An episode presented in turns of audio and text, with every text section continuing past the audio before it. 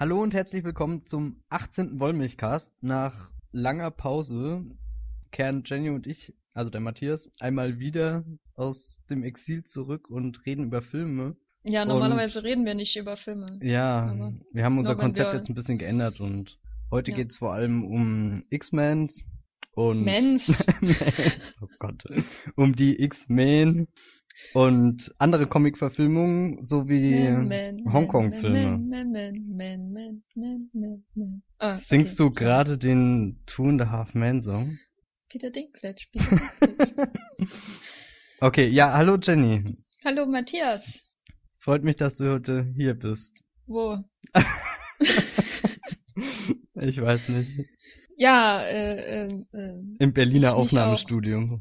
Genau, wo es äh, hervorragenden Ton gibt, mhm. aber keinen Face-to-Face-Kontakt. ähm, ja, wollen wir gleich äh, äh, anfangen äh, oder wollen wir weiter reden über das Tonstudio, in dem wir nicht sind? Ich finde das Tonstudio ja schon unfassbar faszinierend, aber ich glaube, Menschen, die gerade zuhören, nicht. Gut.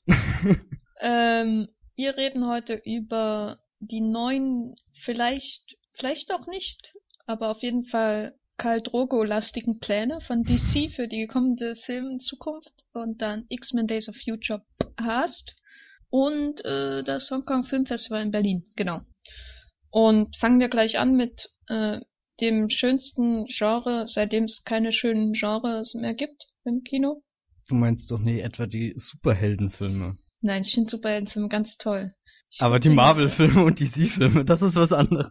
Ja, ja, aber sonst finde ich die ganz toll. Doch, gibt so einen äh, thailändischen Superheldenfilm, der ist ziemlich gut. Naja, wie dem auch sei. Es wurde ja, sagst du das doch mal, du hast doch so, ja. mehr davon. Es wurde, ich habe auch nur die gleiche News wahrscheinlich gelesen wie du. aber DC hat die Jahresplanung für die nächsten paar Jahre bis 2018 bekannt gegeben. Naja, nicht so richtig. Naja, gut, Nicky Finky hat das bekannt gegeben. Ähm, und da stehen sieben Filme insgesamt, ich lese sie einfach mal vor. Also neben Batman V Superman. Dawn of Justice. der im Mai 2016 kommt, erwarten uns dann auch 2016 zwei eigenständige Kinofilme für Shazam und Sandman, bei dem es sich jetzt scheinbar um eine Adaption von dem Neil Gaiman Dings handelt. Könnte. Könnte, whatever. Dann kommt irgendwann 2017 der Justice League Film, der Wonder Woman Film, und ein äh, Flash und Green Lantern Team-Up, was dann wahrscheinlich so das, das uncoolere Crossover von beiden wird, also im Gegensatz zu Justice League. Und 2018 schließlich Man of Steel 2. Ja, äh, Freude? Totale Vorfreude. Nee, ich muss, als ich die Meldung das erste Mal gelesen habe, musste ich über dieses Man of Steel 2 dann am Ende immer schmunzeln, weil das ist dann, wer will denn dann diesen Film noch haben, wenn man davor schon so, so viele andere coole Sachen hatte? Oder auch nicht? Ja, also wir müssen uns, wir müssen ja immer bedenken, wir haben keinerlei Hinweis darauf, dass irgendein Film davon auch nur im entferntesten irgendwie gut werden könnte. das Einzige, was uns bleibt, ist Man of Steel 1, so als äh, Überlegung oder als Hinweis, wie das werden könnte. Und damit möchte ich euch auch auf unseren Podcast zu Man of Steel 1 verweisen, den ihr sicher schon gehört habt. Oder nicht und müsst ihr auch nicht. Ähm, ja, ich finde die Idee, dass es zum Beispiel einen Wonder Woman-Film geben wird, ja, äh, ganz schön, aber dass es den Wonder Woman-Film dann vielleicht äh, geben wird, nachdem quasi alles schon durchgelaufen ist und die Justice League und sie sie wahrscheinlich viermal getestet haben, ob sie ankommt bei den Zuschauern, bis sie ihr, ihr einen eigenen Film geben, das ist natürlich auch ein bisschen strange. Also Wobei, das vor allem, wenn das, wenn das wirklich passiert, das ist ein Shazam-Film, manche kennen ihn vielleicht auch noch unter dem Namen Captain Marvel, vor äh, einem Wonder Woman Film kommt, äh, dann möchte, soll mir mal irgendjemand erklären, dass Wonder Woman zu komisch oder zu strange für einen Kinofilm ist, wenn Shazam vorher kommt. Also Shazam ist ja nun wirklich sehr schwer überhaupt zu erklären für Leute, die mhm. die Comics nicht kennen. Der hat ja nicht mal eine eigene Comicreihe, die zurzeit läuft da, glaube ich, bei, äh, ich weiß nicht, ob es Justice League ist oder so, von Geoff Johns, da gibt's dann hinterher äh, am Ende immer so noch ein Kapitel Shazam-Abenteuer oder so während Wonder Woman ja ein, eines der wichtigsten Comics bei DC zurzeit ist. Also es ist alles sehr seltsam. Was ich auch nicht verstehe, dass dann gerade Flash und Green Lantern, also zwei Namen, mit denen man wenigstens noch irgendwas anfangen kann, irgendwie noch in so einem Film dann zusammengesteckt werden. So, hast du ja vorhin schon gesagt, so die Uncoolen müssen dann noch Ja, aber die äh, Green Lantern lässt nie wieder jemand alleine auf den Leinwand. Uh, Ryan Reynolds, Dankeschön. Ja, also Flash kann ich mir absolut vorstellen, weil da ja jetzt auch die äh, CW-Serie kommt mit Grant Gustin, Gustin Mhm. in der Hauptrolle. Und ich Flash mag. Die Comics dazu sind absolut super momentan, kann ich absolut jedem empfehlen. Absolut, absolut, absolut.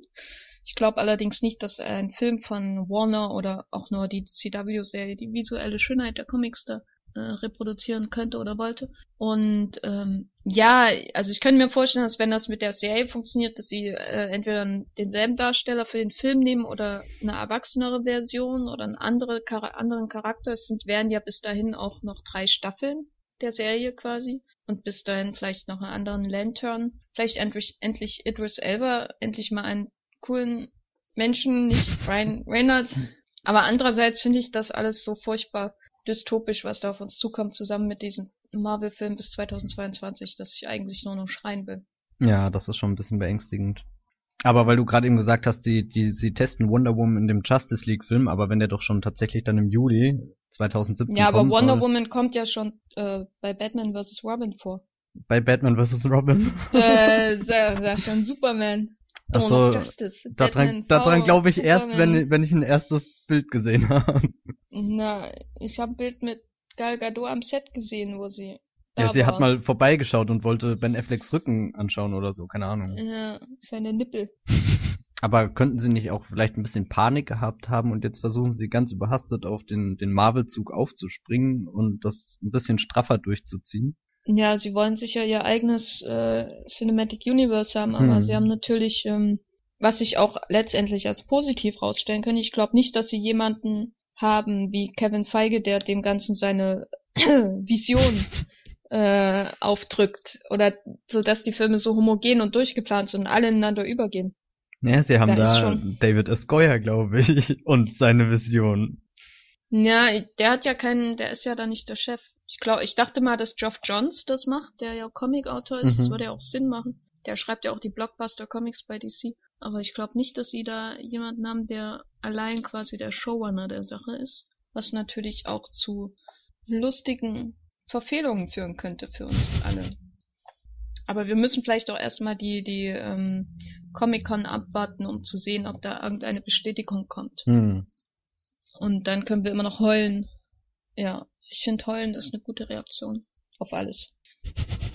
Aber es ist insofern interessant, dass, vielleicht so als abschließendes Wort, dass ähm, jetzt, wo Marvel immer mehr gezwungen wird, auch an die Ränder seiner populären Figuren äh, äh, Ensemble zu gehen, also solche Leute wie Doctor Strange äh, äh, abzustauben, den ja nun wirklich keiner kennt von äh, Zus unter den Zuschauern, die nicht Comics lesen. Oder Ant-Man, äh, währenddessen ist äh, Mar äh, Warner natürlich jetzt in der Position mit ähm, dem Batman-Reboot quasi und Superman äh, seine populärsten Figuren ins Kino zu bringen. Hm. Vielleicht haben die dann auch einen Vorteil gegenüber Marvel, wer weiß. Ich weiß auch nicht, wie lange Marvel noch Iron Man mit Robert Downey Jr. machen kann. Ich Der wird auch auch, nicht so irgendwann äh, einen vollen, äh, volles Konto haben oder alt sein oder was weiß ich. Ich habe gehört, in den USA kann man sein Konto nur bis x Millionen Dollar auffüllen. Danach Ja, danach muss man aufhören. Ja.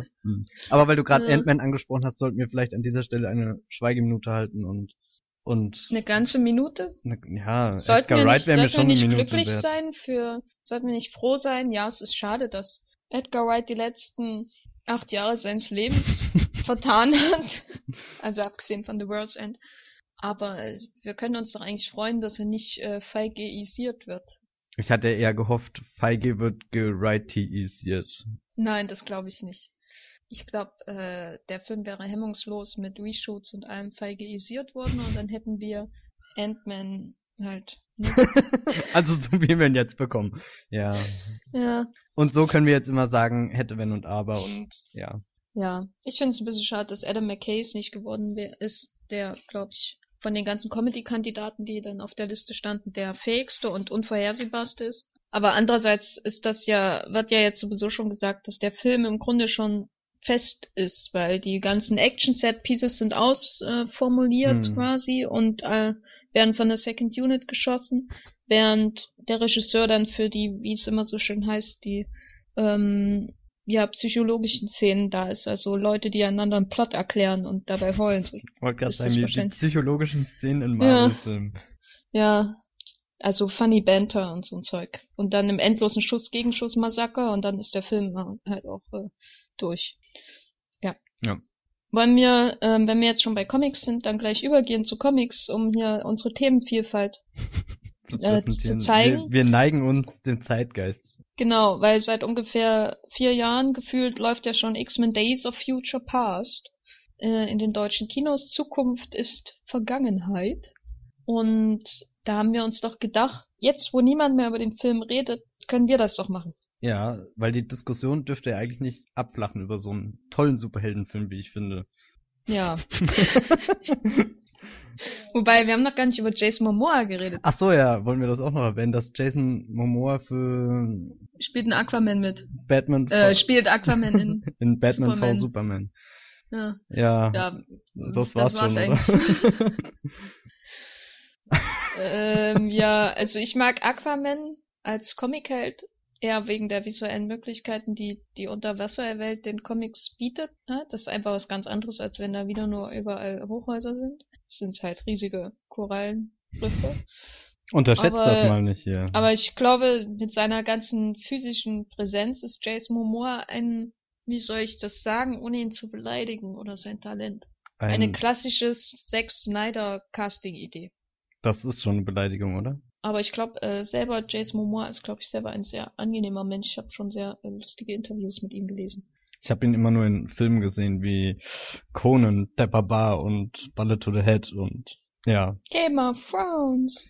Ja, nee, weiß nicht, nee. Ja. Ja, ich hätte auch lieber Peter Dinklage als äh, Aquaman gesehen. Aber er ist halt dummerweise schon bei dem Film, zu dem wir jetzt zu sprechen kommen. Und spielt dort keine Rolle. Na doch, er hat das beste, die beste Gesichtsbehaarung der ganzen 70er Jahre. ja, aber ansonsten ist er auch einfach nur ein Bösewicht. Mit der besten Gesichtsbehaarung der Be äh, 70er Jahre. Und er ist Absolut. Peter Dinklage, was, was das schon sehr Peter. Dinklage, Peter Dinklage, Peter Dinklage, Peter Dinklage. Ja, Ja, vielleicht Äh, sollten wir erklären, was Peter Dinklage in X-Men dann macht oder so, oder? er spielt den Grund allen Übels. der Bolivar Trask, der die äh, Sentinels baut, die, was wir alles natürlich nicht so richtig sehen, äh, die ganze Menschheit und Mutanten oder nur Mutanten durch Menschheit, das habe ich nie verstanden so richtig, unterjocht und am Ende sind alle, geht's allen so schlecht, dass sie nach China in ein tibetisches Kloster flüchten oder so ähnlich, habe ich das glaube ich verstanden um äh, äh, Wolverine durch die Zeit zu schicken. Warum Wolverine? Ja, weil Wolverine keine Frau ist, glaube ich. Im, Im Film hatten sie das ein bisschen geschickter, glaube ich, erklärt, aber Im Grunde ist es dasselbe, weil im, im Comic macht's ja Kitty Pride. ja. Ja. Und es wäre ja wirklich schlimm, einen ganzen Film mit Anne Page zu verbringen, nicht wahr? Also ich für meinen Teil mag ja Juno. Hm? Your turn. Ich, ich mag äh, Ellen Page in Filmen, die nicht Juno heißen, glaube ich. ja, zum Beispiel. Warte mal, ich muss ihn mal googeln. Oh, ist das peinlich. Whippet ist zum Beispiel ganz toll. Den habe ich nicht gesehen. Oh, ja, also nichts Besonderes, aber kann man mal machen. What? Ellen Page. Ah, in Super mag ich sie. In Super ist sie. Äh, ich würde auch gern sagen, ich mag sie da, aber tö, tö. Hast du den besten Mhm. Superheldenfilm der letzten zehn Jahre nicht gesehen? doch, ich habe ihn gesehen, aber ich mögen und diesen Film ist halt immer sehr schwer. Das ist dann so der Schlag in die Und- Magengrube unter den Superheldenfilmen. Ich wollte gerade sagen, in Inception, na, red mal lieber nicht darüber. Gut. Aber äh, Anne Page spielt ja glücklicherweise überhaupt keine Rolle in X-Men Days of Future Past, weil sie eine Frau ist. Deswegen wird Wolverine zurück durch die Zeit geschickt in die 70er Jahre, um zu verhindern, dass Mystique äh, Bolivar Trask umbringt, weil das diese eine Moment sei angeblich schuld daran, dass äh, dies alles aus dem Ruder läuft und die Mutanten unterjocht werden, oder? Habe ich das richtig verstanden? Das ist so die Theorie, glaube ich. Ich habe auch schon oft überlegt, ob es tatsächlich dieses eine Ereignis gewesen wäre, was. Aber ich glaube, das, das ist einfach so eine Logik, die in diesen ersten zehn Minuten des Films, die ja wirklich nur Exposition sind, da muss man dem Film einfach alles glauben, was er einem anbietet, weil sonst macht alles, was darauf passiert, gar keinen Sinn mehr. Und er bietet uns äh. Hightech-Rollstühle an Mhm. und äh, äh, äh, viele, viele Stars und Semi-Stars und Leute halt, die einen Satz im ganzen Film sagen, wie zum Beispiel Omar Sy und Fan Bing Bing und Halle Berry und äh, wie sie alle heißen, die in der Zukunft da rumstehen und äh, nicht so richtig irgendwas machen, weil äh, der Großteil der Handlung steht, äh, findet natürlich in den 70er Jahren statt. Wie hat dir das so gefallen nach den 60er Jahren in X-Men First Class? Ich mochte die 60er schon sehr. Auch diesen Kalten Krieg im Hintergrund. Ja, den finde ich auch super. ja, so, ich so bin ein großer Fan des Kalten Krieges. Ja. Ja, ja, ja. damals Oh, ja. im Kalten. Krieg. ja. Nein, ich mochte einfach das, das Setting, weißt du? Und das ist ähm, Brian Singer, glaube ich, auch ganz gut. Oder was heißt, glaube ich? Finde ich, dass ihm das gut gelungen ist. Äh, in, in Days of Future Past so eine 70er Jahre Atmosphäre herzustellen. Schon alleine die Sequenz, wo Wolverine durch die Zeit dann geschickt wird und du siehst erst ähm, so so so Blasen und und das fühlt sich an wie als fährt er gerade durch Raum und Zeit und dann zoomt die Kamera ein bisschen zurück und offenbart eine dieser unerträglichen Lavalampen. Unerträglich. Keine Ahnung. Also das möchte ich ja mal äh, äh, scharf ankreiden, dass du die hier einfach so. ich wollte auf, auf keinen Fall deine Vorliebe für Lavalampen hier äh, diskriminieren. Ja, Aber das ist ja nicht das Thema dieses Podcasts. Ähm, mit der Rückkehr von Brian Singer kommt natürlich auch ganz schön viel Gepäck und einiges davon schmeißt er ja einfach so von Bord. Und dazu möchtest du doch unbedingt was sagen, oder? Zu dem Umgang mit der Timeline, die nun durch äh, so und so viele X-Men-Filme aufgebaut wurde, Und in X-Men Days of Future Past. ganz radikal zerstört wird. Also letzten Endes ist es ja nur noch X-Men 1, 2 und First Class, die für Days of Future Past relevant sind. Alles, was in den zwei Wolverine-Spin-Offs passiert, ignoriert er einfach oder ist auch einfach für den Film gar nicht wichtig. Darüber habe ich auch schon nachgedacht, ob das jetzt irgendeine Auswirkung gehabt hätte. Aber das Größte ist ja, dass er den Brad Ratner-Film komplett zur Seite schiebt und Figuren wie Xavier von den Toten auferstehen lässt. Und ja, das fand ich eigentlich ganz gut oder auch irgendwie faszinierend, weil gerade so, wenn, wenn du dir Marvel anschaust, wo ganz viel Wert darauf gelegt wird, dass alles in sich stimmig ist und überall ein Verweis auf den anderen Film ist, war es das schon irgendwie frech von Brian Singer einfach zu sagen, naja, und ich mache jetzt das, wie es mir gefällt und dann läuft's. Fast schon mutig, würde ich das sagen. Naja, oder verzweifelt, weil X-Men First Class zu wenig eingespielt hat. Ach so, ja, keine Ahnung. Das glaube ich. Also, ich will ja nichts behaupten, aber äh, ich glaube, das neue Ensemble hat First Class schon bisschen behindert. Ja, wobei ich muss sagen, ich mag das neue Ensemble sehr und finde es auch gut, dass Days of Future Past mehr mit McAvoy und Fassbender arbeitet, als mit Ian McKellen und Patrick Stewart. Was? Oh mein Gott. Ja. Willst du nicht äh, sehen, wie die Rentner äh, im Rollstuhl äh, irgendwo hinrollen und, und weiß nicht, Richard Nixon jagen mit ihren, weiß nicht, Gehhilfen und so? Ist doch super. Ich weiß gerade gar nicht, warum du so auf den Rentneraspekt eingehst. Ich würde mir auch Michael Ich glaube, du hast vor, du, ich glaube, du magst alte Leute nicht. Ja, was? Ist doch offensichtlich. So, Ja. hätten wir es auch geklärt. Äh, äh, Matthias Hopf, äh, Filmkritiker, mag alte Leute. Und naja, ich bin auch froh, dass die äh, da sind. Aber ich bin trotzdem, dass der Film, für, also alte Leute generell, aber auch die neuen natürlich, die jüngeren Leute. Also äh, James McAvoy, Michael Fassbender und Jennifer Lawrence. Aber der Film ist trotzdem natürlich äh, völlig überladen. Und die ganzen Superhelden am Anfang sind ja da. Aber zum Beispiel, dass mit Storm so umgegangen wird, finde ich schon ein bisschen schade, weil die war ja ein integraler Bestandteil der Reihe in den ersten und zweiten Teilen. Und sie hat ja nicht einmal mehr diesen Augenblick noch so, also weißt du, so, dass, dass ihr noch eine Szene gegönnt wird, die jetzt immer im Gedächtnis bleiben wird, wenn du an Storm denkst, aber ich weiß nicht. Nicht, dass ich jetzt, keine Ahnung, ein mega Storm-Fan bin oder so, aber irgendwie war das dann auch ein bisschen willkürlich, wie am Ende der Figurenverschleiß vonstatten von gang, gegangen ist. Aber vielleicht war das ja auch notwendig, um dann wenigstens so, ich meine, bei, bei dem Ensemble ist es ja krass, sich überhaupt auf irgendeine Geschichte zu fokussieren und das gelingt ihm ja dann ganz gut, finde ich, mit, mit dem Jennifer Lawrence-Konflikt, äh, beziehungsweise der Mystique, die ja viel wichtiger ist. Was ich dann nur schade fand, dass ähm, Magneto, also der junge Magneto, in der Vergangenheit am Ende irgendwie, keine Ahnung, sein, sein, seinen Pfad verloren hat oder so. Ich wusste irgendwann gar nicht mehr, was er will. Na, er will das, was Drehbuch will. Also Ja, ich finde, am Ende mit den ganzen äh, also ich finde es ja schön, dass der Film character-driven ist und so und dass sehr viel äh, geredet und relativ wenig äh, zerstört wird im großen Stil. Damit bleibt sich die Reihe ja auch treu, zumindest in den ersten beiden Teilen. Mhm. Aber am Ende äh, ist es ja schon eher eine Ansammlung von moralischen Predigten, die dann, dann das Gewissen äh, belenken sollen, das sowohl an Magneto als auch an Mystique. Äh, ich meine, am Anfang fängt es ja schon so an mit äh, äh, Magneto und äh, äh, Xavier. Der eine belabert den anderen, dass er endlich wieder äh, mal von den äh, hochsymbolischen spritzen lassen soll und mal wieder seine Kräfte einsetzen soll und nicht nur in seiner äh, äh, Drogenhöhle da mit seinem Biest äh, abhängen soll, sondern auch was aus seinem Leben machen muss und so. Äh, aber das, ich finde am Ende ist es sehr schwerfällig, sehr viel ausbuchstabiert in langen Reden und wenig aus sich heraus entwickelnd. Also die, ich finde, man kann die, ähm, und ich glaube, wir spoilern jetzt, oder? Ja, ja, können wir machen. Also wer soweit zugehört Vorsicht. hat, der, der nimmt jetzt jeden Spoiler in Kauf. Ja, ja, es tut mir leid, wir spoilern jetzt X-Men.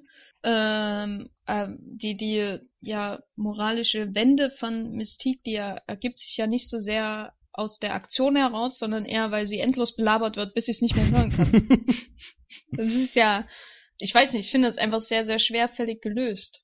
Äh, und ein bisschen schade, auch der finale Standoff mit dem äh, ähm, Stadion als Zaun ums Weiße Haus, ähm, der ein bisschen versucht, die aktuellen Blockbuster-Gegebenheiten zu bedienen, indem das Stadion da irgendwie verschoben werden muss, aber es ist doch irgendwie auch ein bisschen doof. Naja, aber immerhin noch ein, um einiges symbollastiger als, keine Ahnung, Metropolis, das zwei Stunden lang in sich zusammenbröselt. Ja, oder jede andere Stadionszene, die man so in den großen Blockbustern hat.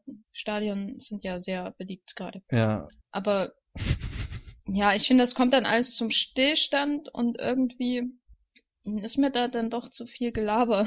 Das klingt zwar ein bisschen platt, aber. Hast vor drei ähm, Minuten noch gesagt, du mochtest das Gelaber. Ja, ich mochte das Gelaber vorher, aber ich äh, mag das nicht, wenn die Leute dann immer nur im Kreis stehen und sagen, mach das, mach das, mach das, nee, ich mach jetzt das, mhm. mach das und so, weil das wird, ist dann auch redundant. Ich finde, eine große Rede verdient jeder Film, der irgendwie so einen moralischen Konflikt hat. Äh, oder meinetwegen auch zwei, wenn noch ein anderer Charakter was sagen muss. Aber bei X-Men Doff ist es ja so, dass, dass jeder mal fünf Reden halten darf gegen Ende und das wird dann ein bisschen lang. Gerade, da hat der Film völlig für mich an Tempo verloren und da ist er für mich auch ein bisschen in sich zusammengefallen. Und gerade auch, weil, weil ja die, die Konflikte und Themen ja jetzt nicht unbedingt absolutes Neuland oder so für die X-Men-Reihe sind. Also ich meine, die, dieser, die, das Problem zwischen der Gesellschaft und dem Mutantenindividuum und so, das, das zieht sich ja schon seit Teil 1 irgendwie durch und da hatte ich auch irgendwie, also selbst wenn ich das mag, dass das X-Men da so facettenreich an die Thematik drangeht und, und immer Superhelden in den gesamten Kontext der Welt und so bringt. Aber irgendwie hatte ich dann das Gefühl, dass Brian Singer dann nichts mehr Neues eingefallen ist, was er noch wirklich erzählen kann. Ja, na, ich, es wird ja immer gesagt, dass der Film quasi ein Kampf um die Seele von Mystique ist. Und ich finde die Grundidee auch gut, den ganzen Menschen-Mutanten-Konflikt so zu lösen. Aber das, was zentral hinter ihrer Motivation steckt, nämlich der Tod von diesen Mutanten aus X-Men First Class, wird einmal in einem Blättern durch eine Akte abgelegt. Zum Beispiel, das ist so ein Punkt, das ist die wichtigste, ihre wichtigste Motivation im Film, warum sie, auch der Grund, warum sie eine andere Motivation hat als Magneto, der natürlich schon immer und auch immer äh, hin, äh, im Konflikt zwischen den Menschen steht. Bei, bei äh, Mystique ist das Ganze ja ein bisschen komplexer. Mhm. Ähm, und dass der Film das so in einer Sekunde, man weiß gar nicht, dass das jetzt wichtig ist und so. Ähm, man sieht sie zwar äh, ein bisschen heulen, aber man kann sich natürlich an die Leute gar nicht mehr erinnern, weil der Film schon drei Jahre alt ist. Und es waren jetzt auch nicht die eindringlichsten Charaktere. Und ich finde halt immer problematisch, wenn Offscreen-Tode für so bedeutend in der Motivation einer Figur in einem Film dann gehandelt werden. Ah. Das, das schwächt später. Und ähm, ich finde es nicht problematisch, dass der Film sein das ewige X-Men-Thema zwischen Menschen und Mutanten aufnimmt, weil er das natürlich in Kontext packt, in Kontext des, des Vietnamkrieges und so, wo das wieder ganz anders aufgeladen ist als ähm, meinetwegen X-Men 2 oder so. Und mit Nixon zum Beispiel wäre das eigentlich noch viel spannender, als es dann letztendlich ist, glaube ich. Bei Nixon ja vielleicht weiß nicht, sind eigentlich viel zu nett zu Nixon in dem Film. Er hat ja eigentlich auch nur diese eine Szene jetzt, wo, wo er wirklich. Ja, aber es wäre ja irgendwie spannend zu sehen, wie, wie damals mit Mutanten umgegangen äh, wurde und wie das heute ist. Unter Hm. Nixon diese ganze Idee, wenn man Mutanten mit der Counterculture zum Beispiel gleichsetzt, äh, diese diese Abscheu, die Nixon gegen gewisse Elemente der Gesellschaft hatten, wenn man das auf die Mutanten oder so übersetzt, weißt du, das ist ja, dass man früher äh, bei den alten X-Men-Filmen waren, standen die Mutanten ja auch immer für was anderes. Und das fehlt mir bei dem Stoff ein bisschen. Also vielleicht wirkt es auch deswegen so, als hätte er nicht viel Neues zu sagen, weil die die Reaktion der Menschen gegen die Mutanten doch sehr diffus ist. Also Nixon ist relativ konturlos. Oliver Trask hat keine wirkliche Motivation, um alle Mutanten auslöschen zu wollen. Er ist Nein. einfach ein, ein, ein, ein Genie, weißt du? Ihn treibt Das, das, sieht einfach. man ja auch schon, das sieht man ja auch schon an seiner Gesichtsbehaarung, auf die ich immer und immer wieder zurückkommen werde. Ja. Aber weil du ihn gerade... Ja. Achso, ja, nee, sprich. Nee, sprich du. Nein, ich äh, wäre jetzt abgedriftet zu seiner Gesichtsbehaarung Achso. und wie ordentlich er sie in dieser allerersten Szene, also dieser ersten großen Szene mit ihm einsetzt, wo er vor diesem Kongress da seine, seine Pläne und Visionen und Hm. so vorliest, das fand ich einfach einen sehr starken Moment. Ja, da fühlte man sich äh, wie im Gerichtsprozess in Game of Thrones. Nein. Mit besserem Okay. oder schlechterem Ausgang? Für wen jetzt? also, starke Kopfschmerzen hatte danach bestimmt niemand. oh Gott. ähm, ja, ähm, ist schön, einfach wieder in diese Welt zurückzukehren, in diese Welt, die auch in, wenn man ihr den Wurzeln ihrer Konflikte folgt, ganz anders ist als die Welt der Marvel Cinematic Universe Filme oder der DC Filme. Aber ich, wie schon bei First Class, äh, habe ich das Gefühl, dass nicht genügend aus dem historischen Kontext rausgeholt wird, der in dem wir da die Mutanten kennenlernen. Also ich finde, ich fand, ich zum Beispiel der Vietnamkrieg wird ja völlig Ja. er ist zwar da, aber da ist irgendwie nix, ja, Das war sehr Also ärgerlich, weil das doch diese prominente Szene da am Ende von Spider-Man war und auch in den Trailern immer sehr viel Platz eingenommen hat. aber ich, ich habe mir immer nur erinnert gefühlt an die eine Szene in Watchmen, wo der Mhm. Comedian oder und Dr. Manhattan ist da, glaube ich, in ähm, Vietnam und das ist irgendwie eine viel, das geht ja auch auf das Comic zurück, deswegen werde ich an dieser Stelle Zack Snyder dezidiert nicht loben. Aber das ist ja auch viel sinniger Kombination von Superhelden-Thematik und realer Geschichte, als äh, dass Mystique da ein paar Dudes aus äh, Vietnam rettet, die Mhm. da, also ja, keine Ahnung. Das war alles ein bisschen zu viel Plotpoint und äh, ein sinnlos draufgepfropfter historischer Kontext, damit man irgendwie weiß, ach ja, wir sind in den 70er Jahren, da ist ja noch Krieg. hm, genau. Aber, Aber wir wollen ja auch über positive Dinge ja, reden. du hast gerade schon einen Plotpoint und es gibt einen ganz wunderbaren Plotpoint in dem Film, nämlich die Befreiung von Magneto aus einem Hochsicherheitstrakt in Langley wird das wahrscheinlich gewesen sein, oder? Das war im Pentagon. Ach so, im Pentagon. Ist das das gleiche? Weißt du nicht, ja, nein. Ach nee, das war Mission Impossible. Ah, Sorry.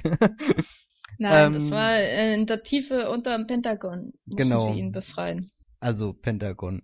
Und das, das schaffen natürlich Wolverine, Wol- äh, Wolverine kann das nicht, weil er ist ja, keine Ahnung, nicht schnell genug für sowas. Und Charles hat seine Kräfte zu diesem Zeitpunkt nicht und Beast ist halt auch nur so ein, so ein, so ein Beast. Und deswegen suchen sie sich Verstärkung. Warum ist Beast überhaupt in dem Film? Weil Nicholas Hoult, glaube ich, doch noch ein Name ist, der zu Naja, viele Verträge er- unterschrieben hat. nee. Ähm, genau, und dann suchen sie sich Verstärkung bei einem mega coolen Mutanten namens Quicksilver, der von Peter Evans gespielt wird. Evan Peters. Evan Peters. oh Gott. Wir Ja, sind sehr gut vorbereitet heute. ich, ja, ja. Wie dem auch sei, ist das so, so eine der, der mega dynamischen Szenen oder so, weißt du, weil es wird eine neue Figur eingeführt, die zwar dann erschreckend schnell wieder aus der Handlung rausfällt, aber so in diesen, keine Ahnung, 15 Minuten oder so, wo Quicksilver in X-Men Days of Future Past vorkommt, ergibt also alles in Anführungsstrichen Sinn oder es fühlt sich alles irgendwie so homogen an, so wie er eingeführt wird. Sie kommen bei ihm zu Besuch, du hast gleich die Situation mit seiner Familie, dann kurz der, der Hin zu seiner Schwester und dann natürlich das absolute Highlight, die Action-Szene mit ihm. Ja. Er rennt in Zeitlupe durch die, Die Küche, und macht witzige Sachen dabei und dazu kommt Time in a Bottle. Ein sehr toller Moment. Und auch irgendwie ein schönes Beispiel dafür, wie man, keine Ahnung, so, so die, die, ähm, eine Action-Szene mit der, der Superkraft eines Mutanten vereinen kann. Also nicht einfach nur ein Wolkenkratzer, der halt zusammenstürzt, weil jemand volle Kanne reingedrischt ist, sondern er ist halt schnell und dann setzt Brian Singer alles außen rum, außer Kraft sozusagen und wir können ihm. Ja, vor allem, vor allem sehen wir seine Superkraft aus seiner Sicht. Wir sehen ja zum Beispiel in, Avengers oder so, sehen wir ja nie, äh, soweit ich mich erinnere, Hulk aus Sicht von Hulk agierend. Weißt du, wie, wie er die Welt wahrnimmt, ob es irgendwie anders ist, weil Hulk, ich glaube, wenn sich Bruce Banner in Hulk verwandelt, dann nimmt er Menschen und so anders wahr. Das ist, glaube ich, eine andere, also es muss ja einfach so sein, weil es ja, er, er erkennt, glaube ich, Leute nicht so, wie wenn er als Bruce Banner durch die Welt gehen würde. Er nimmt Gefahren, glaube ich, auch anders wahr, nehme ich mal an, als Bruce Banner Gefahren erf äh, äh, äh, erfahren würde. Aber das sehen wir nie aus seiner Sicht. Wir sehen die Welt nie aus jemandem, der andere Kräfte hat. Ja. Äh, aus der Sicht von jemandem. Und das finde ich bei ähm, der Quicksilver-Sequenz wirklich grandios. Und es ist auch ein bisschen traurig, dass es kaum einen Superheldenfilm in den letzten Jahren mal gewagt hat, sowas zu machen. Das erhoffe ich mir eigentlich auch von Flash, dass man da sowas sieht. Weil der Flash nimmt einfach die Welt ganz anders wahr mhm. als andere Superhelden. Und hat er jetzt Warum eine ähnliche sehen? Superkraft. Ich musste auch ein bisschen immer an dieses äh, Ant-Man-Dings denken. Da gab es doch auch mal so eine Actionsequenz, wo er quasi durch den Typ da durchgehüpft ist oder irgendwie sowas. Ja. Wo nee. die Kamera sich auch seiner eigenen Größe angleicht. Das ist es ja immer. Also wenn man sich, wenn man äh, nicht den Point of View der der Figur dann erhält, ähm, dann ist man ja auch immer irgendwie ein bisschen distanziert. Mhm. Klar, bei Iron Man sehen wir natürlich durch seine Maske durch, damit wir dann Robert Downey Jr. beim Endlosgelaber zuhören können. Aber die meiste Zeit distanzieren uns doch die inszenatorischen Mittel von den Kräften der Superhelden. Eigentlich das, was das ganze Genre so filmisch interessant machen könnte. Das finde ich ein bisschen schade. Ja, das bringt auf alle Fälle Abwechslung in X-Men. Ja, und es erinnert auch natürlich wunderbar an die Nightcrawler-Sequenz von mhm. X-Men 2, die großartig ist, äh, glaube ich, äh, eine der besten Sequenzen in irgendeinem Superheldenfilm überhaupt, was Action angeht. Night Nightcrawler im Weißen Haus. Müsst ihr euch unbedingt nochmal ansehen. Hätte ich bis Days of Future Past zu meiner Lieblings-X-Men-Sequenz gezählt, aber aber in Zeitlupe Aber es kommt ja das, noch hm? Ägypten. Achso, ja, stimmt. Wir bekommen jetzt noch in Zeitlupe Pyramiden zerlegt, so. Und dann Transformers 2, hallo. Ah. Yay. Ja. Nee, was ich auch noch toll an der, der Szene fand, war, dass sie so pointiert war. Also nicht einfach nur Action, der Action will, sondern so richtig verspielt, so. Auf einmal hatte jemand Spaß und, und dann drückt er ihm da in Zeitlupe da auf die Backe und so und lauter so Sachen. Ja. Hat mich mega amüsiert. Und in dem, dem, also insgesamt ist auch Days of Future Past so ein super Beispiel, wie, wie der Superheldenfilm gleichzeitig ernst sein kann, dann doch irgendwie einfach Unterhaltungskino und Blockbuster sein kann. Und weiß nicht, also so, so alles, was halt an Man of Steel fehlt. Ja. Keine Ahnung. Ja, im Grunde ist äh, das alles, was fehlt. Ja, und er hat vor allem diesen, diesen super Prolog schon allein, als am Anfang die, die, äh, die, äh, äh, also ich meine jetzt nicht den, den, den, den, den Prolog in der Zukunft, sondern äh, die, die Credits, wie sie dann reinfahren und so. Das hat mich an 2002 erinnert. Oder was hatte ich nach dem Kino gesagt? Hat sich angefühlt wie vor zehn Jahren oder so. Was waren denn bei den Credits? Credits waren da wieder so DNA-Stränge und äh, äh, Gehirnzellen? Ich weiß nicht mehr genau, was zu sehen war, aber einfach, dass, dass es quasi so so einen Einstieg gibt. Sowas gibt's ja gar nicht mehr wirklich oft in Filmen und und dann auch das das vertraute X-Men-Thema aus den ersten paar Teilen. Was sagst du denn äh, vielleicht äh, langsam zum Ende kommt äh, zur Rolle von Wolverine in dem Film? Weil der hatte ja in First Class nur ein Mini-Cameo und dazwischen dann seinen eigenen Film und jetzt kommt er da rein in die Story, in die er ja vom Comic her gar nicht so zentral gehört. Ähm, merkt man das? Da ich das Comic ja nicht kenne, weiß nicht, irgendwie Wolverine gehört halt für mich einfach zu den X-Men dazu und ich mag ja seine Figur auch ziemlich. Manchmal hatte ich klar das Gefühl, irgendwie er ist ein bisschen wie das fünfte Rad am Wagen oder so. Aber ja, nö, ich finde ihn in Ordnung.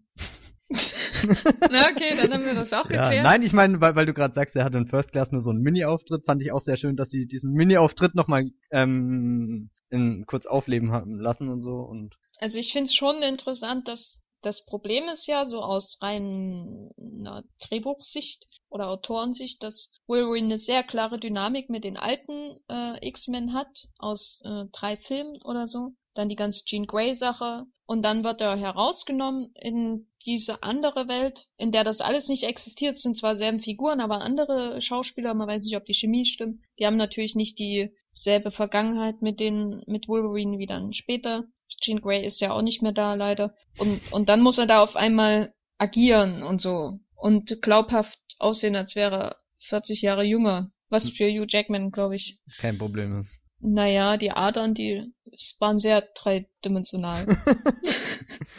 das war aber auch am Anfang da sein Moment, wo, wo, wo nur für dieses eine, für diesen Money Shot, für, für was anderes ja. gab's diese Szene nicht. Ja, da hat sich der Eintritt aber auch gelohnt, muss ich sagen. Aber ich finde, er integriert sich da schon ganz gut. Also ich meine, er spielt seinen, seinen harten, ruppigen Kerl so immer ein bisschen mit, mit seinen coolen One-Linern und so aufgelegt, eine Zigarre natürlich, die er raucht. Also ich fand ihn da jetzt nicht deplatziert oder fandest du, dass da die Harmonie nicht mehr vorhanden war dann? Nee, ich fand, das hat schon äh, irgendwie funktioniert, weil im Grunde war seine Rolle ja, Alter, warum streitet ihr nur die ganze Zeit? so, mach doch mal hin. Das war jetzt seine Rolle ja. mehr. Er hat, es wird zwar noch die ganze William Striker Sache gemacht, aber das ist ja eher so. So ein sub sub Ah, den, den kenne ich doch aus dem zweiten Teil. Der wird mir später noch ordentlich Pech bringen. Oh mein Gott. Mhm. Aber dem wird ja nicht nachgegangen. Es gibt ja nicht mal eine echte, hm, ja, Konfrontation mit Striker oder so. Und auch dieses finale Ding, wo sich Spider, Spider, äh, äh, Mystique dann als Striker offenbart und ihn mitnimmt, das macht das alles ja wieder hinfällig, diese ganze ominöses, äh, das ganze ominöse Striker-Foreshadowing. Das wird ja. ja. alles dann wieder kaputt gemacht. Sagen wir, dieses, dieses Foreshadowing fand ich gerade gerade in der Dynamik der Actionsequenz da ziemlich nervenaufreibend einfach nur. Ob es jetzt sinnvoll war, keine Ahnung. Meinst du jetzt äh, im in dem Konferenzraum. Genau, als Wolverine dann zusammenbricht und sich kurz nicht erinnern kann, wer er ist, was er da macht und so. Ja, das war ziemlich gut. Äh, das war wirklich sehr schön, ein schöner Weg, um die zwei Zeitebenen zu verbinden. Ja. Also gerade auch, ähm, es gibt ja zweimal zwei große Actionsequenzen, wo immer Parallelmontage dann ist zwischen Zukunft und Vergangenheit.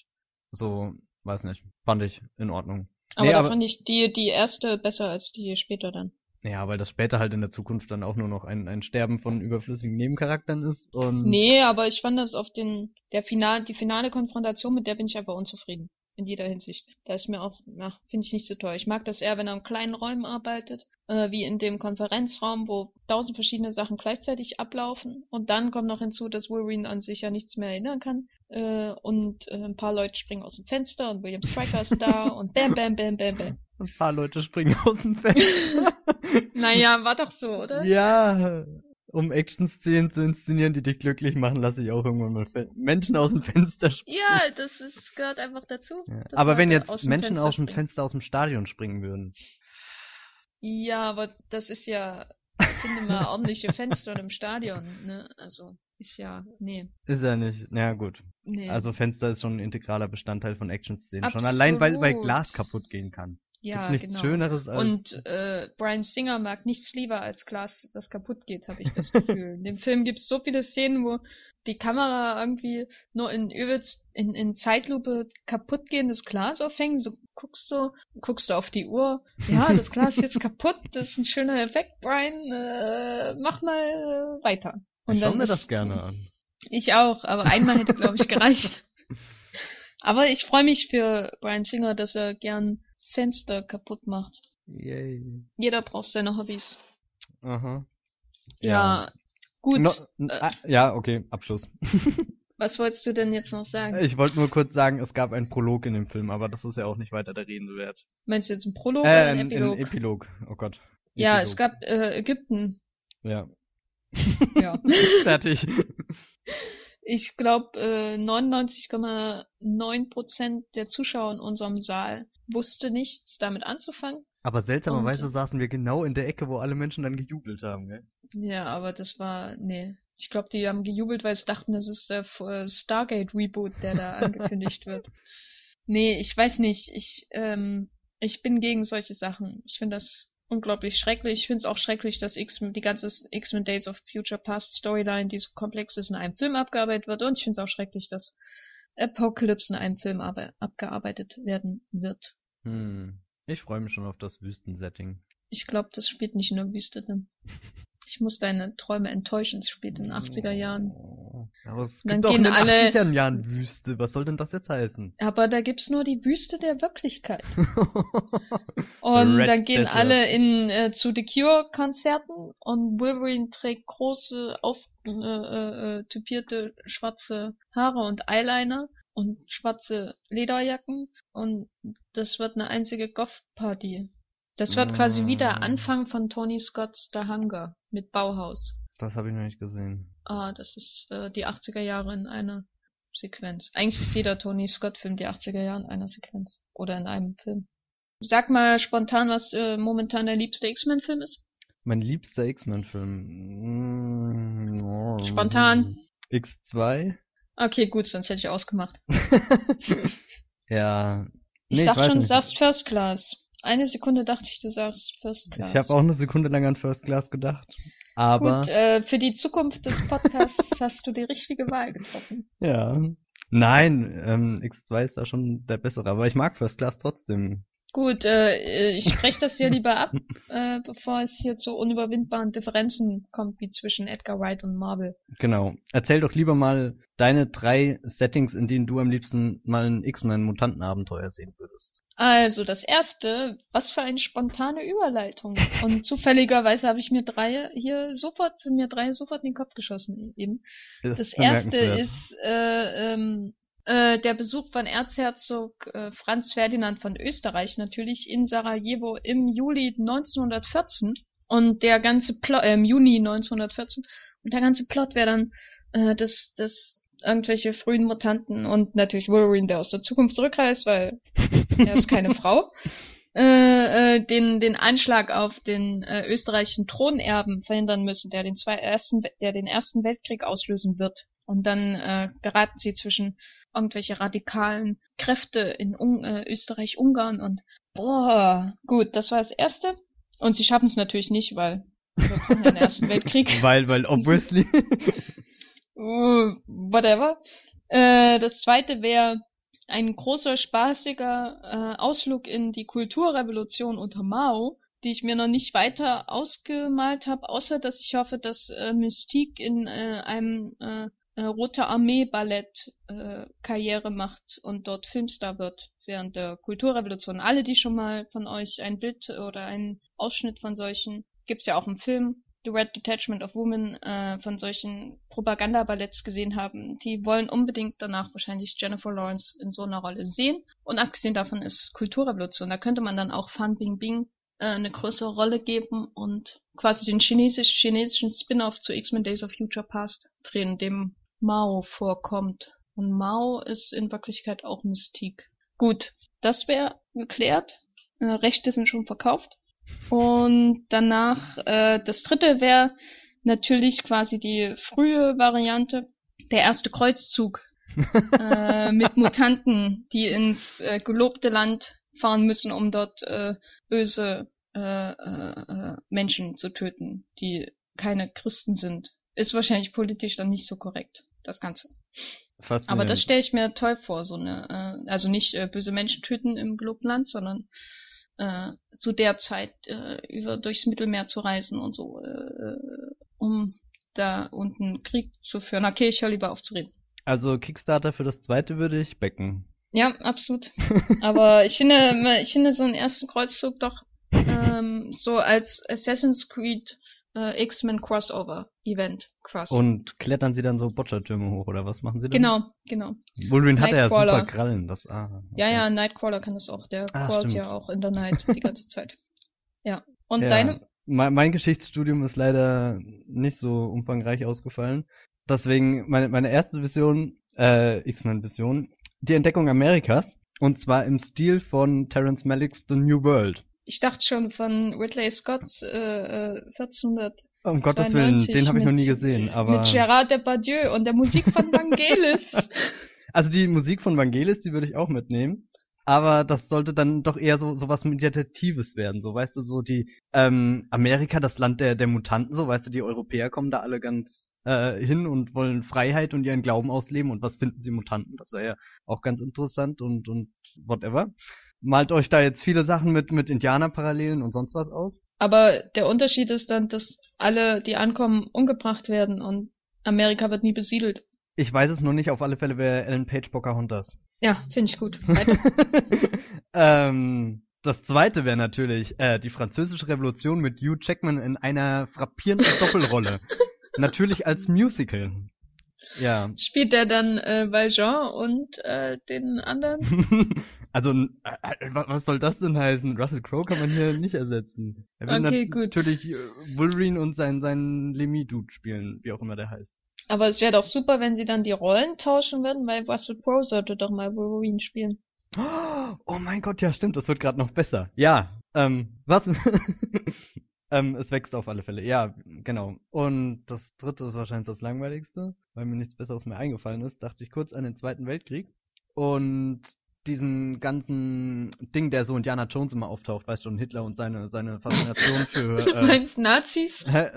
Was? Nein, ich meine jetzt äh, die, die, die, Faszination für Okkulte und sowas und weißt schon, Ach so, natürlich. Sachen wie die, genau, die Bundeslade und dann auch das, was ein bisschen in Hellboy anklingt im ersten Teil und so. Und dass dann quasi die Mutanten das Element einnehmen, dann des Übernatürlichen oder so, keine Ahnung. Ja, das klingt doch super. Vor allem äh, stelle ich mir Wolverine, der durchs hohe äh, Gras streicht mhm. und dabei das gleichzeitig mäht in einem Terrence Malick-artigen New World, finde ich äh, ganz toll die Idee. Ja, das, das, das ist sehr praktisch. großartig. Und sein Rücken auch, der kommt dann endlich mal ein bisschen besser zur Geltung. Weiß nicht, Brian Singer macht nur so, so langweilig Frontalshots, das ist ja, will ja keiner sehen. ja.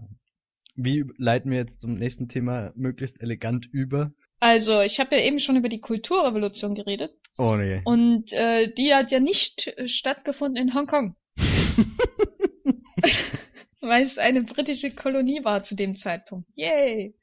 Und jetzt nicht mehr. Ähm, und wir waren beim, und jetzt kommt die großartige Überleitung, Hongkong Film Festival in Berlin, das vom 21. bis zum 31. Mai stattgefunden hat. Und da wir aktuell sind wie eh und je, berichten wir knapp einen Monat später über das Festival. Und da liefen Filme. Was echt verblüffend gab, war. Ja, und es gab Fingerfood. Hors d'oeuvre. Hast du den Spoiler? Wir haben das vorhin sehr sorgfältig eingeteilt und du nimmst das Fingerfood einfach schon vorweg. Ich sag das dann nochmal, es fällt niemandem auf. ja, aber was haben wir denn geschaut? Wir haben unter anderem die Infernal Affairs Trilogie im Kino auf 35 Millimeter gesehen. Was für manche von uns ein sehr prägendes Erlebnis war. Du darfst dich angesprochen fühlen. Äh, ja, ich mochte die Filme.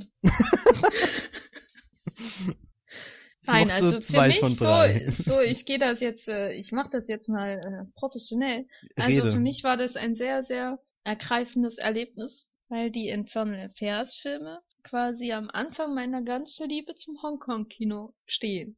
Und insofern hat sich da ganz wunderbar ein Kreis geschlossen, als ich die dann endlich mal im Kino sehen durfte, nachdem ich sie ungefähr zumindest die ersten beiden und vor allem den ersten äh, äh, 15 Mal ein gesehen habe für eine Hausarbeit.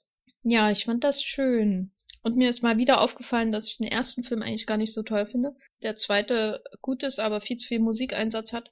Und der Was? dritte irgendwie faszinierend ist, aber am Ende völlig äh, auseinanderfällt. Also eigentlich mag ich die Filme gar nicht so, aber sind toll. Jenny Jacke Filmkritiker. Nein, ich mag, ich habe immer noch einen äh, ganz viel Platz übrig in meinem Herzen für Infernal Affairs. Auch wenn es viel bessere Hongkong-Filme gibt. Aber ich finde, die ersten zwei und gerade auch der zweite sind ja ganz. Ja, ja, ja, ja, ja. Und ja, ich weiß gar nicht, was du an diesem wunderbaren Musikeinsatz Naja, der hast. ist, Also während das beim ersten ja noch so. Also nee, jetzt kritisiere nicht den Cantopop-Song, der im ersten die, die Stimmung ruiniert. Nein, also ich muss sagen, ich habe äh, ungefähr äh, acht Jahre gebraucht, um mich an äh, den Einsatz von Goodbye Policeman in Infernal Affairs 1 zu gewöhnen und jetzt mittlerweile finde ich ihn großartig. Acht Jahre, betone ich nochmal. Äh, allein weil ich jetzt auch ganz viele andere Hongkong-Filme gesehen habe und irgendwann ist es halt einfach so, dass diese Hong diese Cantopop-Songs, die gehören einfach dazu. Also es ist sowas ganz Organisches, die bereichern halt die Filme, äh, die erzählen zusätzlich Geschichten und es ist, selbst wenn man nicht versteht, wovon gesungen wird, dann einfach die Melodien, dieses Drama, das ist einfach wichtig und ich finde deswegen den Flashback in Infernal Affairs 1 zu den Ereignissen, die wir fünf Minuten vorher gesehen haben, auch nicht mehr störend. Das ist so ein ganz integrales Element des Hongkong-Films, diese unnützen Flashbacks, die aber sehr emotional sind und einem nochmal so richtig aufs Herz klopfen. Aber ich bin froh, dass was im zweiten Teil nicht vorkommt. Ja, weil da gibt's ja eigentlich eine ganz ähnliche Szene, die aber anders aufgelöst wird.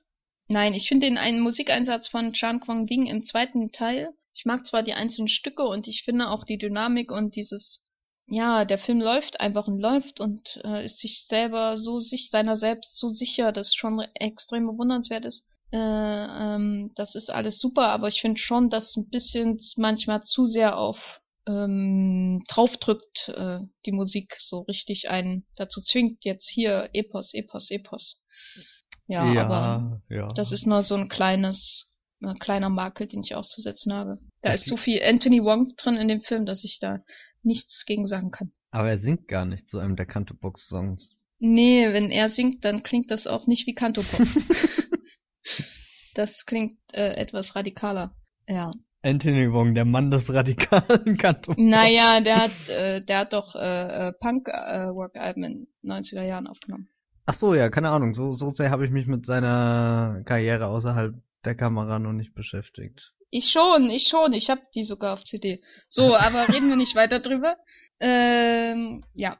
Der dritte ist natürlich schon sehr schwierig, oder? Wie, du hast ihn noch zum ersten Mal gesehen. Ja, genau, den dritten habe ich zum ersten Mal gesehen und muss sagen, selbst wenn ich später nochmal auf der Wikipedia ein bisschen was nachgelesen habe, was so passiert ist oder passieren sein könnte, habe ich immer noch keinen Plan, welche Figur jetzt in welcher Zeitebene was macht. So beim zweiten passiert ja auch ganz viel, aber das fließt halt alles und und keine Ahnung, steigert sich dann zunehmend, so wie so eine Spirale geht das immer mehr zu und dadurch, dass der dritte halt hin und her springt, weiß nicht, habe ich da auf der einen Seite den Überblick verloren und keine Ahnung, hat mich dann noch irgendwann nicht mehr so gefesselt irgendwie. Also die, die, dieses Drama und und er schlägt ja auch eine andere Richtung ein. So so der erste ist ja noch ein kleiner Kriminalthriller irgendwie sowas. Der zweite wird ja dann schon viel epischer und viel viel viel äh, gangsterhafter, keine Ahnung. Und im dritten Teil überwiegt dann ja auf der einen Seite dieses persönliche intime Drama auf dem Übergang zur Liebesgeschichte und dann noch irgendwie die Altlast der vorherigen Filme, die halt noch dummerweise irgendwas mit Gangster sein zu tun hat.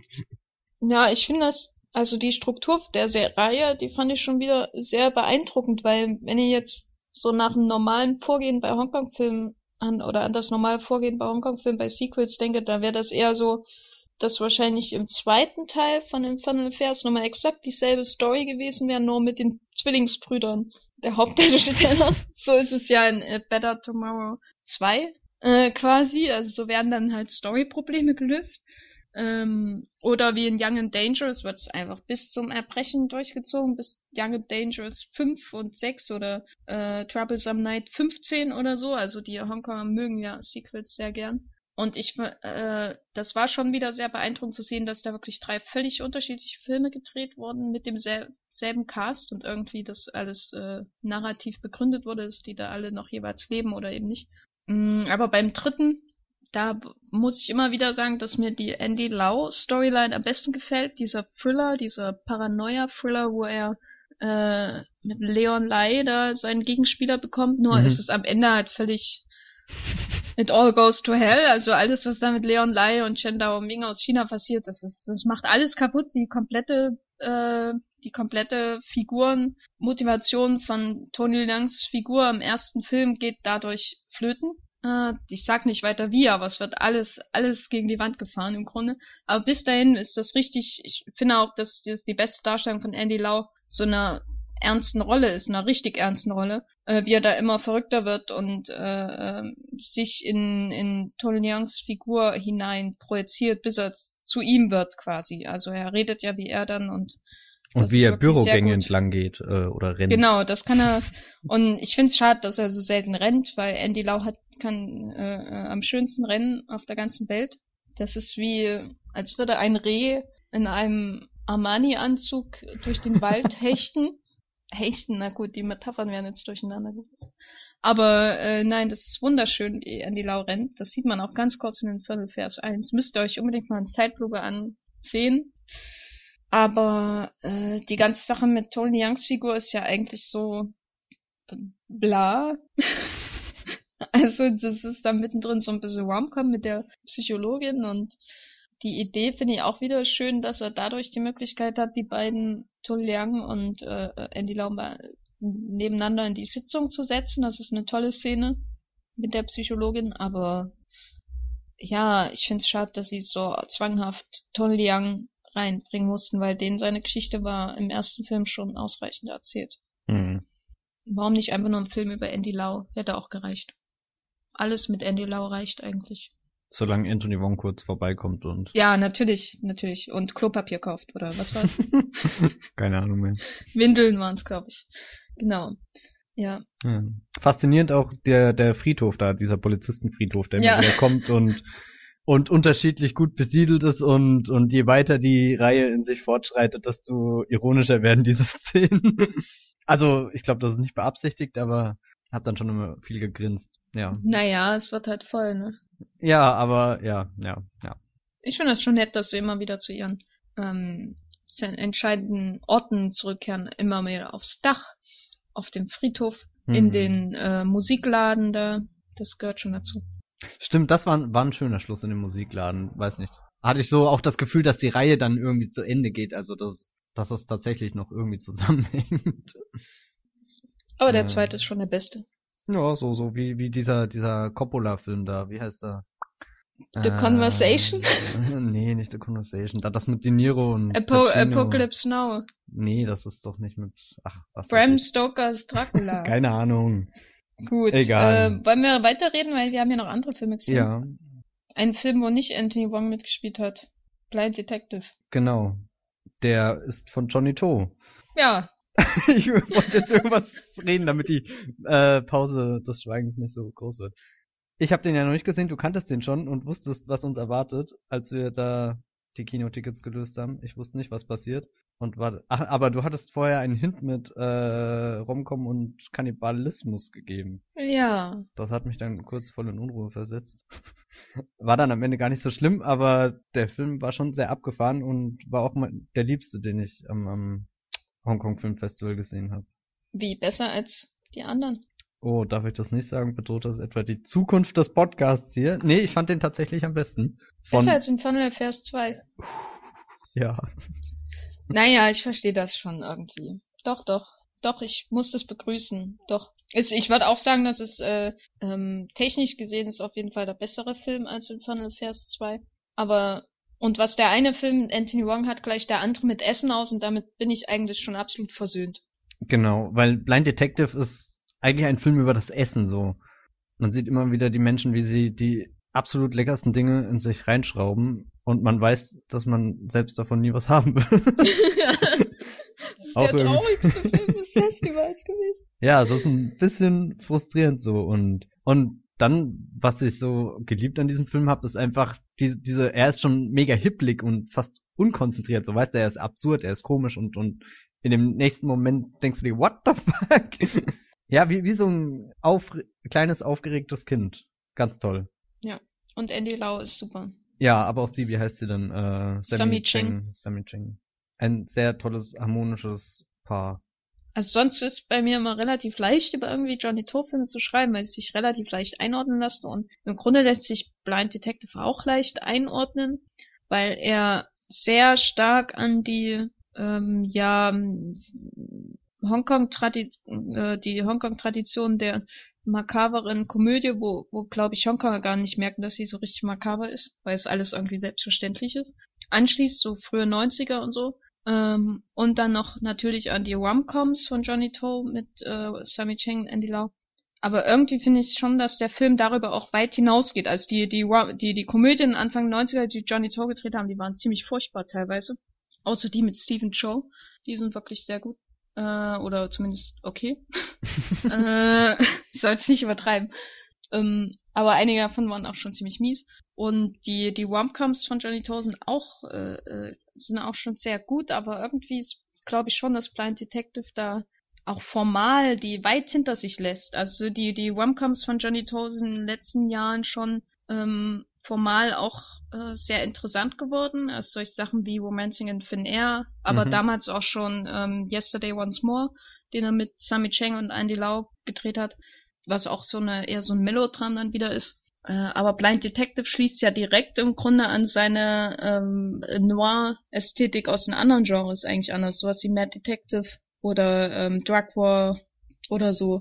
Und das ist eigentlich schon wieder ein ganz neuer, ganz neuer Johnny Toe-Film, der da entstanden ist. Also nicht nur, es ist natürlich ein neuer Johnny Toe-Film, weil es ist ein neuer Johnny Toe-Film halt.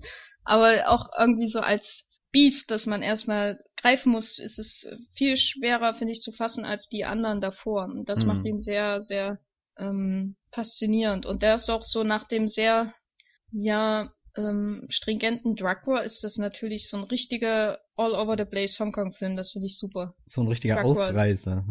Ja, na, auch so. Also, es sind so viele tolle Momente drin. Allein die äh, Sequenz mit der Schwangeren, die ich immer wieder gerne zitiere, die da, also erst diese Beobachtung, wie die einen mit den anderen fremdgehen vom Mhm. Haus gegenüber und dann überkreuzt sich das alles. Das ist ganz tolle Thrillerarbeit, die da geleistet wird und dann aber auch später die Sequenz, wo sie ihn, äh, wo er sie quasi zum Arzt fahren muss und er ist blind. Das ist äh, Ja. toll und und sie gestehen zu ihrer Liebe und oh, oh, Da, da wird oh. dann endlich klar, warum der Jeep der, der heimliche Hauptdarsteller des Films ist. ja Hm. Aber weil du gerade Lieblingssequenzen aufzählst, ich mochte auch ganz gern das Opening, als er, wo das dann auf dem Dach da endet, in dieser ja Schießerei. mit dem äh, äh, Säuretypen den gab's ja genau. wirklich den äh, es gab ja wirklich solche Anschläge in Hongkong wo Leute Säure äh, vom Dach oder so geschmissen haben die hat man aber teilweise gar nicht gefasst das war erst vor ein paar Jahren unmittelbar Vergangenheit quasi das wäre ja fast ein ICIC-Fall geworden. Ja, sie. ja, oder die äh, Sequenz, wo sie äh, den Fall in der Pathologie nachstellen. Oh, mit ja, dem Helm natürlich. und dem Fernsehen. Das ist eine der größten Sequenzen, die Thor jemals gedreht hat. Also allein von der filmemacherischen Perfektion, wie das Tempo, die äh, äh, unsere Orientierung im Raum bei der Nachstellung und dann immer wieder die Flashbacks und der Wechsel in das Nachspielen, das ist ah, ah, Ganz zu ganz- schweigen vom Unterhaltungswert. Absolut. Von Unterhaltungswert von Andy Lau, der Sami Cheng mit einem Hammer auf den Kopf schlägt. Aber sie, sie hat einen Helm oder was auch immer auch so. ja, ja, ja. Zur Sicherheit aber auch nur. Aber es wirkt immer noch sehr rabiat, das Ganze. Sehr, sehr unterhaltsam. Und die zwei Dudes, die dann verblüffend nebendran stehen, Ja. bis sie dann endlich mitspielen dürfen. Ja. Ja. Ja, ein sehr unterhaltsamer Film. Ja, so, so, so ein bisschen wie der Abgesang auf das Heroic Blood Genre, so ein bisschen. Boah, jetzt. auf dieses Niveau begeben wir uns jetzt nicht. Äh, Auf das äh, random äh, Genre-Vergleich-Niveau. Das ich, ist wieder so ein Insider-Joke, also über, ignoriert das einfach. So. Nee. Nee, da wird mir gleich wieder ganz, ganz, ganz zumute, ja. ganz, ganz heroic Bloodshed zumute wird mir da. ähm, wollen wir noch was, ein, zwei Worte zu Unbeatable und den ICIC-Film sagen? Außer ICIC. Ich würde zu ICIC auch nur ICIC sagen. Und zu Unbeatable mochte ich den Regen. Jetzt bist du? Also, äh, zu ICIC sage ich ICIC und äh, Dante Lam ist wirklich ein hervorragender Regisseur. Und zu Unbeatable sage ich Hello Darkness, my old friend. Oh ja. Und äh, Dante Lam ist wirklich ein hervorragender Regisseur. mhm. Genau, aber Ja. nochmal zur Erklärung, die ICAC-Filme, das waren zwei Serienepisoden, die gezeigt wurden, von 2004 und 2014. Der eine war von Dante Lam. Und äh, die sind sehr selten. Insofern kann ich euch nicht mal sagen, ja, sucht die euch im Internet. Ich glaube, die, die 2014er Staffel gibt's als Torrent, aber ich weiß nicht, ob es die auch mit Untertiteln gibt. Von Adam Wong ist der zweite. Genau, und äh, Dante Lam ist da äh, Consulting äh, Producer oder irgend sowas. Sieht man auch in der Ästhetik der Filme. Und die ist quasi sowas wie ein guter Tatort. Also in Deutschland sehr selten, mit anderen Worten. Und Anthony Wong spielt mit, was ja kein Tatort bisher hatte, jemals in der Geschichte der Menschheit. Leider. Warum ist das so, Jenny? Ich weiß nicht, ich glaube, dann würde ich freudiger an meine Tatortkritiken gehen. Wenn, ja, andererseits wäre es traurig für Anthony Wong. Insofern besser so für alle Seiten. Und ähm, Unbeatable ist der neue Film von, der neue alte Film von Dante Lam vor The Demon Within, der in Berlin lief. Und der hat die schönste Trainingsmontage Ever. ever. Mit einem Autoreifen. Oder mehreren Autoreifen. und Betonblöcken und Ja. Wellen und Dummy-Puppen, mit denen ganz hart gekuschelt wird im Ring. Hm. Und äh, äh, der ist erinnert mich so ein bisschen an äh, Throwdown in seinem Optimismus für Loser. Finde ich äh, ausgezeichnet. Stimmt, daran habe ich noch gar nicht gedacht. Hm, ja. Ja. Ja. Fehlt nur noch, dass sie nach irgendeinem roten Ballon suchen. Haben wir das? Vielleicht noch ähm, die zwei ICIC-Filme. Ich habe gerade nachgeschaut. Der erste hieß Battle of Wits und der andere Better, äh, einfach nur Better Tomorrow. Falls das jemand googeln will. Ja, und beim ersten spielt Anthony Wong mit in der ersten Serie und in der zweiten Liu Kai-Shi, das der so ein äh, Stammdarsteller von Dante Lam ist. Also die holen sich auch immer mal bekannte Kinodarsteller und ist eine relativ nüchterne Serie, aber ich fand trotzdem die, die älteren besser als die neueren. Was würdest du sagen? Wir haben ja eine von, das sind ja zehn Jahre dazwischen und mir hat der erste besser gefallen als der zweite, der sehr soapig war. Ich mochte die Qualität des zweiten mehr, also rein der Sound und so, aber das, Ja. das hat ja nichts mit dem Film eigentlich zu tun. Aber ich fand die eigentlich beide gleich in Ordnung. Ich weiß jetzt nicht, welchen ich dem Vorzug wirklich geben würde. Ich fand den, den Fall beim ersten halt um einiges stringenter. Beim zweiten hatte ich ja erst gedacht, what the fuck? Naja, das mit Milchpulver, das musste halt auch erstmal Ja, den das Kontext ist ja jetzt so im kennen, Nachhinein. warum das so wichtig ist. Ist das ja voll in Ordnung, aber in dem Moment, als ich ihn Da ging es nämlich, das sollte ich gleich kurz erklären, da ging es um äh, äh, ähm, Milchpulver, das in Horden oder in äh, äh, großen Mengen von Hongkong nach Festlandchina geschmuggelt wird, weil in Festlandchina das Milchpulver minderer Qualität war. Das ist ja wirklich passiert. Da hat es ganz große Animositäten zwischen Hongkong und Festlandchina gegeben, vor allem den Leuten, die sich damit was dazu verdient haben und dazu geführt, dass was dazu geführt hat, dass die Hongkonger Mütter und Familien mehr für Milchpulver bezahlen mussten, wenn sie es überhaupt denn im Laden bekommen haben. Und das ist bis heute so ein, das ist ja erst ein paar Jahre her, ein, zwei Jahre oder drei Jahre. Und das ist einer dieser, auf dem großen Haufen der Animositäten zwischen Hongkong und China ist das quasi wieder eine Ladung, die da drauf äh, äh, äh, gelandet ist. Und das nimmt man denen heute noch übel, Hm. glaube ich. Obwohl die Hongkonger natürlich da selber auch dran schuld sind. Und die zweite, worum ging es in der zweiten? Ach, das war das mit Das- von das der ersten ging es zweite. ja, in der ersten ging es ja um Gefälschte Ausweis Pässe. So. Ja. Ja. Aber ich fand bei der ersten, da war es schon besser, weil das war so rein prozesshaft irgendwie. Es ging überhaupt nicht um die Privatleben von den Kommissaren und es war sehr spannend. war halt klar der, der so. Fall im Vordergrund. Ja, Besser als so- jeder Tatort, ja. den ich bisher gesehen habe. das kann ich jetzt nicht behaupten, aber ich habe auch mehr Tatorte gesehen als du, fürchte ich. Du hast doch nur den Till Schweiger Tatort gesehen, oder? Ich habe mittlerweile drei stolze Tatorte gesehen und zwei davon waren von What? Till Schweiger. Hm. Warum tust du dir das nur an? Ja, das weiß ich auch nicht. Das, der erste war Neugierde, der zweite war. Verzweiflung. du willst nicht wissen, wie weit es beim dritten ist. Gut. Ja. Ähm, ja, das Hongkong Filmfestival ist vorbei, ist aber irgendwie im Juni noch in Hamburg äh, mit dem gleichen Programm und äh, kommt nächstes Jahr wieder. Es war jetzt das dritte insgesamt, also es wird immer größer. Letztes Jahr war es in Hackischen Höfen, diesmal war es im Arsenal. Das Und- ist schon mal eine Steigerung. Ja, absolut.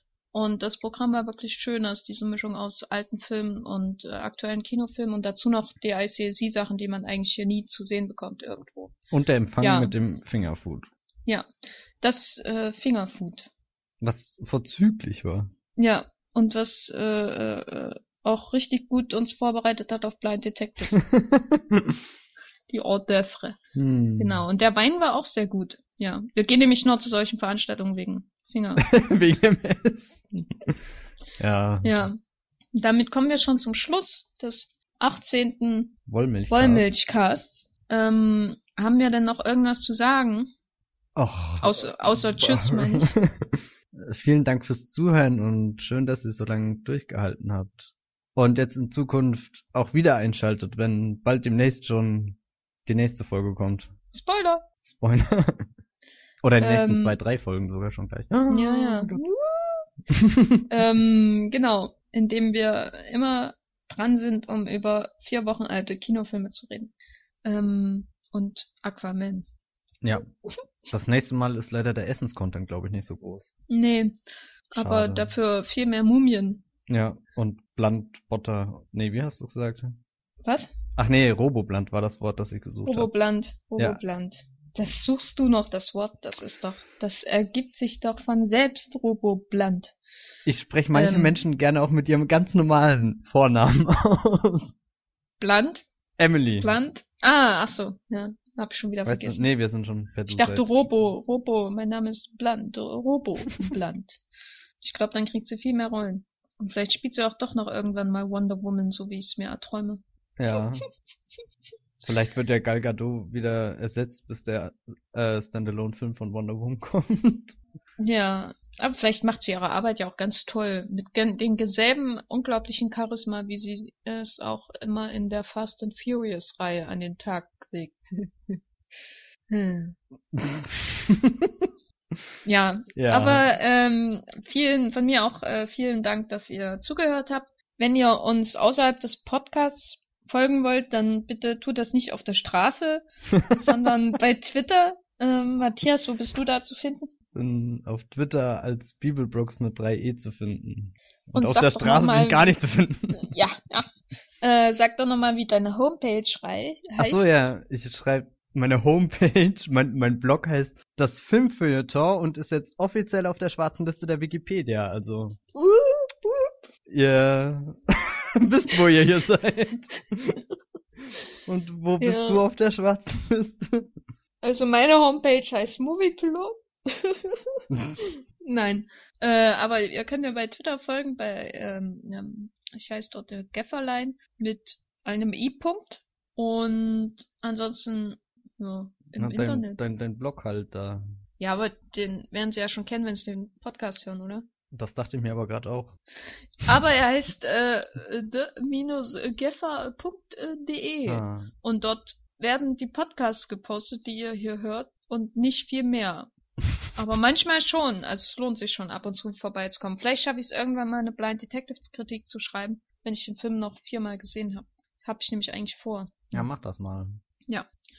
Ähm, gut, dann bis zum nächsten Mal. Ciao. Peter Dinklage, Peter Dinklage, Peter Dinklage. Peter Dinklage, Peter Dinklage, Peter Dinklage.